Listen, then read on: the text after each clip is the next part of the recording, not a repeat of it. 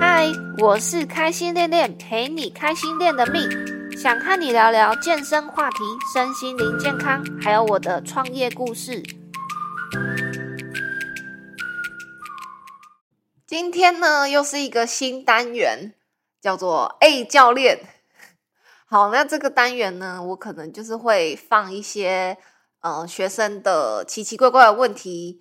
呃各式各样的关于健身的问题，这样子。好，那今天这一集呢，我们要来聊一下减重和减脂的不同。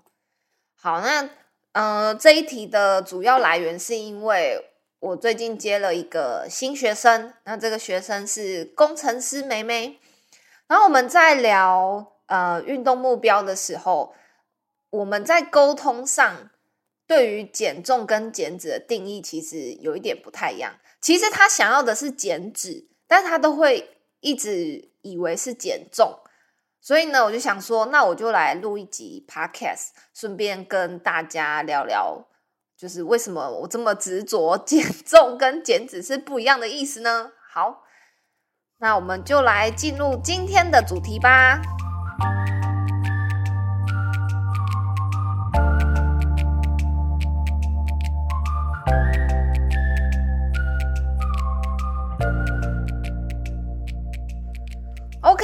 首先我们先来看一下字面上的意思。减重呢，就是减少体重；减脂就是减少脂肪。好，那减重我们通常是呃都是用体重计、体重计去测量我们的体重。那有增加就是增重嘛，那有减少就是减重。那减脂呢，我们通常大部分大家现在都是用体脂计去量。有一些是家用的，然后有一些人他会去健身房量那种呃英巴迪啊，或者是呃其他品牌的身体组成分析仪。那呃，我觉得大家在看体脂计的时候，可能要先有一个概念是，体脂计呢，它是利用电阻的方式，就是它会有一个呃小小的电流去通过你的身体。利用电流通过我们身体的电阻或者是阻力去估算我们身体的脂肪含量，因为呢，这个数字它出来的可能就是会受到呃我们身体内部的一些水分啊，或者是导电物质啊等等之类的因素去影响。也就是说呢，当你喝水喝比较多，或是身体有宿便。或者是今天女生经期，那身体可能会分泌一些荷尔蒙，会让我们身体水肿，导致我们身体会比较多水分。好，那因为这些变动的因素呢，测量出来的数字它并没有办法是百分之百准确的，所以它还是多少会受到这些因素的影响。好，那有些人可能会问说：“哎，那教练，我我想我就是想要量体脂计啊，那有没有办法是相对比较准的呃方式去测量？其实是有的。例如说，我们要在同一个时间跟同样的状态去量，例如每周一早上空腹，呃，上完厕所可能脱光衣服的状态去测量。”那像女生的话，可能就要避避开经期前跟经期中的时候去测量，让这些变动因素呢，它是可以减到最少的。好，那这可能就是相对比较呃准确，呃相对比较准确的测量方式。但是呢，我个人还是想要提醒一下大家，就是这个数字呢，它并不是绝对值。我们可以参考它的相对变化，例如说，呃，我的时间都是固定的，然后跟测量的状态也都是固定的。那我们可以去看它的体脂的变化，诶，它是增加呢还是减少？但是对于那个报告上面显示的，就例如说，它显示你的体脂就是三十趴，那你不要被这个三十趴给影响了。它只是测量出来，以它的机器测量出来，算出来的数字是三十趴。但是，当你可能渐渐的运动哦，它它从三十帕慢慢慢慢的减少，只要有相对变化，它是有在呃进步，有在减少，有在往你的目标迈进的，那我觉得就是一个很棒的呃减脂结果，减脂成果、运动成果这样子。好，那就是希望大家不要把这个数字看成是绝对值。然后呢，因为这个数字没有变化，或者是它增加了，或者是不是往你的方向迈进，然后你就会觉得说啊，我这么辛苦的吃跟运动都没有用，然后就灰心，然后又回到原本的呃生活状态。所以呢，还是希望大家不要被这个数字绑架了。好，OK，然后接下来我们再聊一下。呃，减重和减脂，它们最大的不同，其实我是想要讲的是，减重呢，我们可能减掉的会是肌肉量或者是水分，甚至是你可能只是呃宿便排掉，然后你的体重就下降了，也是有可能。但是体脂呢，它就是会比较针对的，呃，我们希望受到的是脂肪嘛，多余的脂肪。如果没有体脂计的状态下，有没有其他的方法可以知道自己到底有没有减到脂肪？好，那我想要分享一下我自己呃最喜欢用的方式。其实呢，我个人不太喜欢量体脂计，因为我就是不喜欢看到那个他告诉我体体脂率有多少。然后，例如说，嗯，我觉得我最近状态很好。脂肪也有明显的下降，结果我站上去体脂计，他告诉我还有二十七趴。好，那这可能就会让我的心情就受到影响，所以我后来的方式呢，就是我干脆都不量体脂计，就是连那种高阶的我也不量，因为我觉得会影响到我的训练心情。所以呢，我现在最喜欢用的方法是用维度去测量，维度加体重计。好。这个方式呢，就是例如说，好，我现在已经，我现在已经是我理想的体重。好，例如说，我觉得我自己最喜欢的体重是在五十三公斤，那我就是要在保持五十三公斤的状态之下去改变我的身体组成。好，也就是说呢，就是让我的身体。肌肉量跟脂肪量的比例去做一个变化，因为我我不太呃，对我来说，我觉得最舒服的体重是五十三公斤嘛，所以相对的就是我要让我的体重是持平，但是让肌肉跟脂肪量去变化，因为只要呃肌肉量只要在体重不变的情况下，好，我们先不考虑水分。那就是脂肪只要下降了，肌肉量上升，那我的维度就会有变化。因为肌肉它相对体积是比脂肪还要小的。好，我我就是用这样子的方式去记录。那我的记录方法呢，就是我每周只会量一次，通常是礼拜一早上，然后我就会呃先一样是先站在体重计上面，好，然后就是先看一下自己的体重变化。好，OK，然后接下来我就会拿皮尺去量，嗯，其实呃有些人会量手臂围啊，但是因为我不太 care 手臂，所以我就没有量手臂围。那我会从腰围开始量，腰围的话我会量肚脐以上，就是最细的地方。好，然后就是量一圈，看是呃多少公分。然后接下来会量大腿围，然后大腿围的话，我就是量根部最粗的地方。接下来再量，呃，臀部，臀部的话，我会测量，就是从侧面去看，呃，屁股最翘的位置，好，这样子量一圈，然后去记录我每周的变化。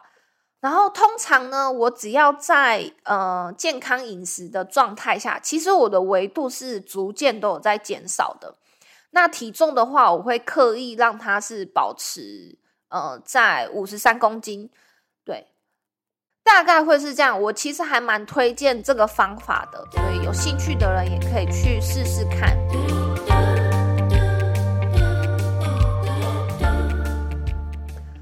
接下来我想要再聊聊，就是关于大家对脂肪的一些误解。好，那脂肪当然有分好脂肪跟坏脂肪嘛。那我们当然希望脂肪在我们身上就是不要太多，不要这么的多余。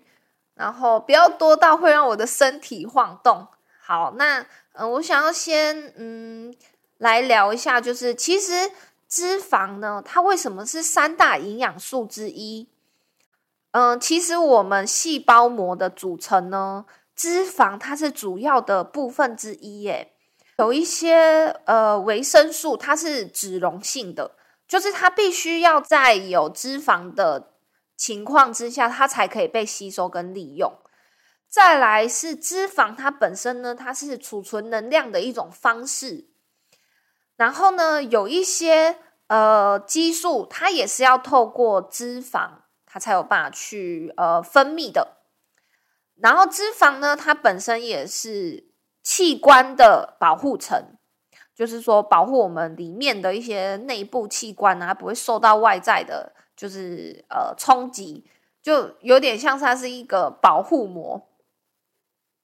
所以当然说太多的脂肪也不好，但其实太少的脂肪哦，对我们呃身体也不是一件好事。例如说，我就有听过一些案例，是女生她的。呃，她就是减脂减过头了，结果脂肪的含量太低，然后就是呃停经了。好，那这可能就会影响到她未来的一些嗯生育计划。然后再来就是，我也有听过说，哦，他因为减脂减到最后，他开始掉头发啊，然后呃身体开始，他内内分泌系统就开始呃变得很乱。好，这大概就是嗯这一集希望带给大家的一些观念。好，我来总结一下，减重跟减脂是不同的概念。减重呢是针对减少体重，减脂呢是针对减少脂肪。好，那呃体脂计的数字不是百分之百的绝对值，它是可以参考它的相对变化，但是它的确是会受到一些呃因素的影响。再来呢，就是我个人推荐的方式呢，就是测量身体的维度加测量体重，去看整体的变化。好，这就是这一集希望带给大家的小观念。接下来呢，就是想要稍微闲聊一下。嗯，最近不管是教课啊，或是呃网络上有一些呃，就是比较远距离的朋友也好啊，或者是不是那么熟的朋友也好，就是开始会来问我一些关于呃减脂的或者是训练上面的一些问题，因为毕竟现在夏天都快要到了嘛，大家就会想要瘦。好，这是人之常情，因为包括我自己也是，就是过年的时候，就是可能。呃，乱吃啊，就是一吃就停不下来。尤其是我有一阵子非常的沉迷，我家附近 有一家炸物，我就觉得它炸的很好吃。不过还好啦，我最近已经把它戒掉了，就开始呃吃的比较健康。好，那就是呃，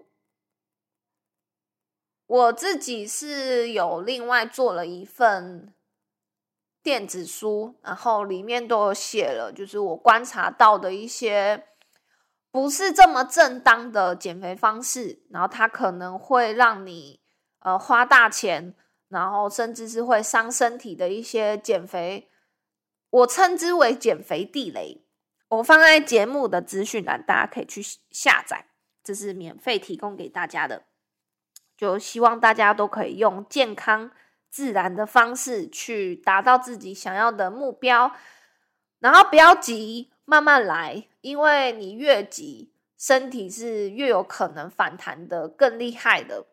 就是觉得有点不好意思，因为我最近呢，非常的呃急着在赶线上课程的上线，然后呢，针对自己的课程呢，我有稍微的去微调。其实我原本是做十二周，可是后来就是呃，可能跟一些朋友聊了一下，他们觉得十二周要执行完可能有一点困难，所以呢，我就是把前面比较简单的一些呃运动的部分，我就是稍微把它浓缩一点，就是前面比较简单的运动的动作，我就让它 tempo 是比较快的。那后面比较难的动作呢，我再把 tempo 放慢。那我目前呢是浓缩成八周，但是其实我是有用一个第零周，是提供给完全没有运动经验的运动新手，他可以透过这第零周呢，先来呃，帮自己的身体做一个暖身跟启动。好，大致上是这样。那课程里其实我也有放了一些我自己这些年来接触身心灵的一些小小的功课。一方面呢，是我希望大家可以更珍惜自己的身体，跟更爱自己。为什么我要说是更爱自己呢？我觉得有一部分是有一些人他可能呃他的外在可能没有达到他的审美标准，那他可能会用一些比较。激烈的语言去批评自己，好，例如说，靠我的腿怎么那么粗？我腿真的是象腿。好，就是例如是这样子，那我就会，其实我听到我都会觉得有点难过。那如果我身为这个人的腿，我一定会觉得很难过。呃，就是呃，我会这么粗，可能是因为你的呃。平常习惯生活习惯不好啊，你饮食有问题啊啊！你又一直骂我，好，那腿他可能他可能会有这样子的 murmur，所以呢，其实呃，我在里面在课程里面其实放了一些信念的调整。好，为什么说是 信念调整呢？因为我自己呃，就是有去学习一门催眠的课，大家不要觉得很可怕，它就是比较科学层面的。因为我在嗯。追求身心灵的这一条路上，就是看到了一些奇奇怪怪的课程，然后呢，但是我最后是选了一个老师，他是有很多的呃科学催眠的背景，然后我就去跟他学习，因为我希望可以去调整我自己的一些内在的负面信念，